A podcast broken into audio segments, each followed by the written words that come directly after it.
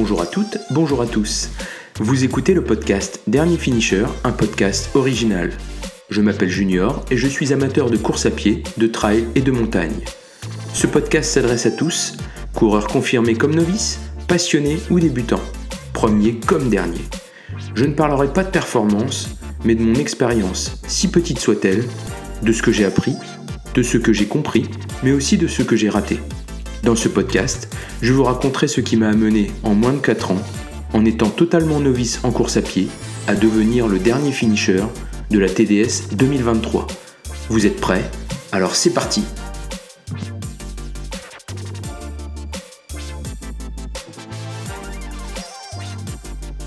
Je ne vais pas faire dans l'exceptionnel. Pour débuter ce podcast, je vais commencer par me présenter à vous. Je l'ai déjà dit dans l'intro, je me prénomme Junior et au moment où j'enregistre cet épisode, j'ai 36 ans. Mon métier n'est absolument pas en lien avec le running ou le trail, je suis éducateur spécialisé. Aussi, comme vous pouvez l'imaginer, je ne me suis pas réveillé un matin en me disant Tiens, j'irai bien courir la TDS. Non, bien entendu. Je voudrais ici vous raconter, vous détailler mon cheminement durant ces quatre années pour parvenir à terminer cette TDS. Venons-en à ce qui m'a amené à me mettre à la course à pied. Je n'ai jamais été particulièrement sportif, ni doué, bien au contraire. J'ai passé une grande partie de ma vie en surpoids, sans véritablement me prendre en main. Et c'est à la fin de l'été 2018 que je décide de prendre le taureau par les cornes et que j'entame ce que je pourrais désormais qualifier de seconde vie. Une seconde vie où l'activité physique occupera une place de plus en plus importante dans mon quotidien. J'étais sans doute à une croisée des chemins, une de ces périodes de notre vie où l'on se rend compte que certains trucs ne vont pas, que ce soit au niveau personnel mais également professionnel. Il fallait que ça change, il fallait que je change. Cela débute par l'inscription dans une salle de sport, une épreuve en soi, étant donné ma totale méconnaissance pour ces structures que j'imaginais remplies de personnes plus musclées les unes que les autres. Mais je me prends au jeu, je commence à observer, à me documenter, à regarder des vidéos sur YouTube, à lire des manuels. Tout cela afin de me permettre de me remettre en forme, de reprendre confiance en moi et de me sentir bien. Je n'ai pas pris de coach, quoi que ce soit. J'ai essayé de faire les choses correctement, en adaptant à mes possibilités. Dans un premier temps, j'ai privilégié les activités qu'on qualifie de cardio vélo, rameur, vélo elliptique, tapis de course. Bref, tout ce qui pouvait me permettre de reprendre une activité physique sans pour autant m'en dégoûter au bout de 30 secondes. L'idée première était de me réathlétiser, si je peux dire ainsi, sans forcément y mettre de l'intensité, mais véritablement pour travailler le foncier, l'endurance. Prendre goût à l'effort d'abord, doux, avant de chercher à forcer. C'est ma méthode. Elle n'est sans doute pas parfaite, loin de là.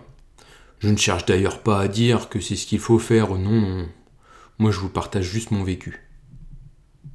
Par la suite, j'ai introduit des séances de renforcement musculaire avec des machines guidées, en adaptant les poids à mes possibilités. Les premiers mois furent assez durs, je voyais pas de réel bénéfice. Mon poids baissait pas par exemple. Alors bien sûr, à ce stade, et je l'ignorais encore à cette époque-là, le corps va d'abord brûler le gras, et comme le muscle qui, lui se développe avec l'activité pèse plus lourd, eh ben, l'impression euh, de ne pas y arriver, de ne pas réussir était présente. À tort, hein, évidemment. À l'été suivant, nous sommes donc en juin-juillet 2019, j'avais perdu près de 20 kilos en poursuivant à la fois des séances de renforcement musculaire à la salle, entre 3 et 4 fois par semaine, et puis euh, ces séances que je qualifie de cardio. C'était déjà une petite victoire. J'ai parfaitement conscience que ce poids n'est qu'une valeur parmi tant d'autres. Hein. Toujours est-il que c'est euh, heureusement ou malheureusement ce qui reste le plus visible ou, ou invisible au regard de beaucoup. C'est ainsi. Arrivent les vacances, et durant euh, celles-ci, je commence à me décider à m'inscrire sur le 10 km de Reims, qui doit se dérouler vers la mi-octobre. Débute alors un semblant d'entraînement où je vais courir entre deux et trois fois par semaine afin de réhabituer mon corps à cet exercice que je détestais pourtant du temps de l'école ou du collège. J'ai jamais su courir, j'ai jamais apprécié. J'avais rapidement des points de côté, je ne prenais aucun plaisir. Uniquement de la souffrance, et avec ça l'impression d'être le plus mauvais. Mais désormais, je ferai les choses différemment. Je suis donc les recommandations formulées par mon coach de pair, qui me conseille d'y aller progressivement. J'y découvre alors les termes d'allure moyenne, d'endurance fondamentale, de fractionné court, de fractionné long, bref, tout un tas de nouveaux termes auxquels je suis totalement novice, mais comme je l'avais fait pour le renforcement musculaire, je me prends en jeu, je me renseigne, j'essaie de bien faire. Bien entendu, dans les recommandations formulées par mon père, il m'avait formellement déconseillé de courir un 10 km à blanc, comme il disait, peu de temps avant la course. Ouais, il fallait quand même que je me teste, j'en avais besoin. Et je l'ai fait un matin, bien décidé à aller le courir ce 10 km. J'y suis parvenu en moins d'une heure. Ça me semblait déjà insurmontable à l'époque et pourtant, j'y étais arrivé. Un véritable soulagement. Le sentiment de reprendre le dessus, c'était vraiment grisant. Cette impression de réussir, de, parvenir à se reprendre en main, c'est quelque chose de dingue. Surtout, il y a une petite graine qui a commencé à germer. C'était à la fin du mois d'août 2019. Maintenant que j'y repense, tout est limpide. Mon père était pour la première année bénévole sur ce que j'appelle les championnats du monde de trail, l'UTMB, l'Ultra Trail du Mont Blanc, qui se déroule tous les ans depuis 2003 à Chamonix. Cette année-là, je commence à regarder cette course qui m'apparaît encore comme une folie la web TV de l'époque euh, permettait à, tout le monde de pouvoir suivre les, les meilleurs sur les chemins du Tour du Mont Blanc. C'est une véritable révélation. J'y vois Courtney de Water, une américaine qui allait gagner son premier UTMB. Je me souviens encore l'avoir vue courir dans ces sentiers près de la Foulie, que à l'époque j'ignorais totalement, hein, mais et cette fameuse descente du Grand Col Ferré. J'étais impressionné impressionné à la fois par euh, ces élites, mais aussi les anonymes qui y participent aussi et qui peuvent se targuer d'être eux aussi des finishers. Pouvoir se retrouver sur la ligne de départ d'une course en tant qu'amateur, en même temps que des champions, il n'y a que dans le trail que l'on peut voir ça. Je suis totalement fasciné. Et comme souvent, quand un sujet m'intéresse, je commence à me documenter, à regarder des vidéos, à lire tout un tas de récits de courses, et j'y découvre une fois encore de nouveaux termes. Je ne cesse d'y penser. J'ai moi aussi envie d'en faire partie. Mais de là où j'en suis, il y a un monde. Un univers plutôt. J'y suis encore très très loin. En parallèle de mon 10 km de Reims, je décide de regarder les trails qui peuvent se courir pas très loin de chez moi. Et je tombe sur un 16 km qui aura lieu en novembre à Épernay, une ville voisine. Je convainc alors mon frère de le courir avec moi. Ça y est, nous sommes inscrits au Trail des Bernaus, un format court de 16 km avec 350 mètres de dénivelé positif. Ah oui, le D+, le D-, sur route on ne sait pas ce que c'est ce fameux dénivelé qui fait tant flipper les coureurs. Je reviens à ce 10 km, où j'ai la chance d'avoir deux lièvres, mon père et mon frère, qui m'ont accompagné sur les 5 derniers kilomètres et où j'ai pu faire un superbe négatif split. Pour celles et ceux qui l'ignorent, un négatif split, c'est le fait de courir plus rapidement la seconde partie d'une course que la première. En somme, ça démontre une bonne gestion de course, qu'on n'était pas cramé, quoi je finis 10 km au sprint, où je sens mes jambes brûler tellement fort que j'ai plus de gaz quelques dizaines de mètres avant la ligne, c'était n'importe quoi. Je me souviens d'une personne dans le public qui a crié Mais il est dopé celui-là C'était hallucinant. Alors, bien sûr, mon temps restera totalement anecdotique. hein. Je dois le terminer en 57 minutes, je crois. Mais me concernant, c'était déjà une vraie victoire. Une première victoire dans cette seconde vie, où j'étais en train de reprendre le dessus. La confiance en moi revenait, et je sentais que je pouvais aller plus loin. Quelques semaines après, c'était au tour de ce premier trail de 16 km de venir poser un nouveau jalon. Sans véritable entraînement avant ce trail, si ce n'est une sortie en forêt avec un peu de dénivelé, j'y vais tout de même avec l'envie de bien faire. Mais je suis dans l'inconnu. L'inconnu de la distance, 16 km à cette époque-là, c'était déjà énorme pour moi.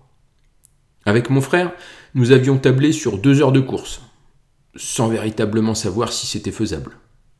On avait prévu également de marcher dans les parties ascensionnelles, là où ça monte, pour faire simple, et d'essayer de faire la course ensemble. Comme souvent dans ce type de course, ça part vite, on a l'impression que chacun joue sa vie sur cette course, c'est toujours un sentiment bizarre.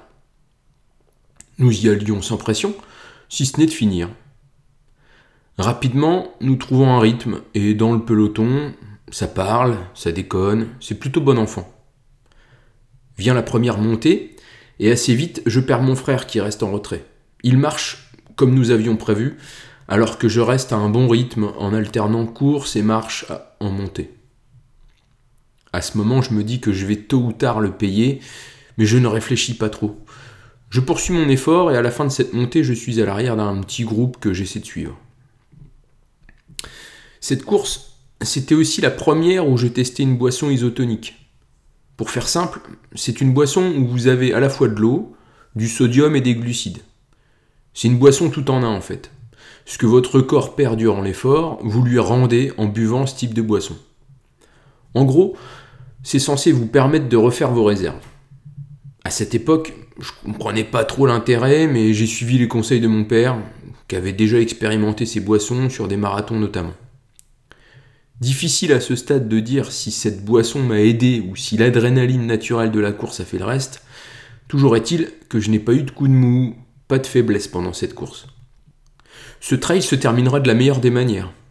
J'étais mieux que prévu, avec un temps sous les deux heures, et surtout je finissais avec encore de l'énergie, de l'envie et une réelle satisfaction. J'avais qu'une seule envie, recommencer. Mais rapidement, le jour même, j'ai envie d'essayer autre chose, une distance plus longue, un nouveau challenge. Et c'est à la fin de ce repas dominical en famille que l'idée émerge.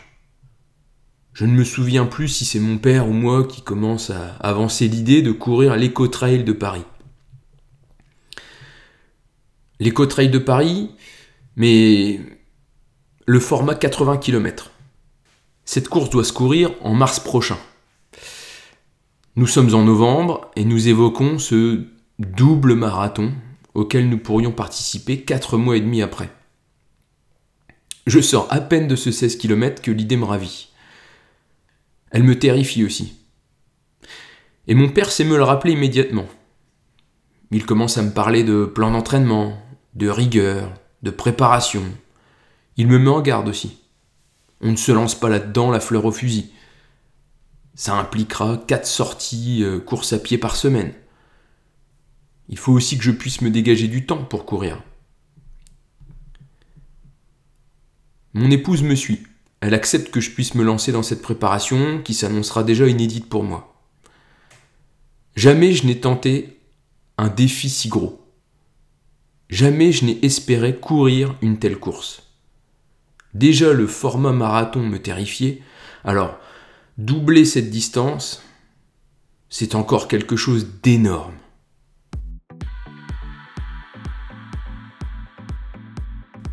Voilà, c'est ainsi que se termine cet épisode de Dernier Finisher.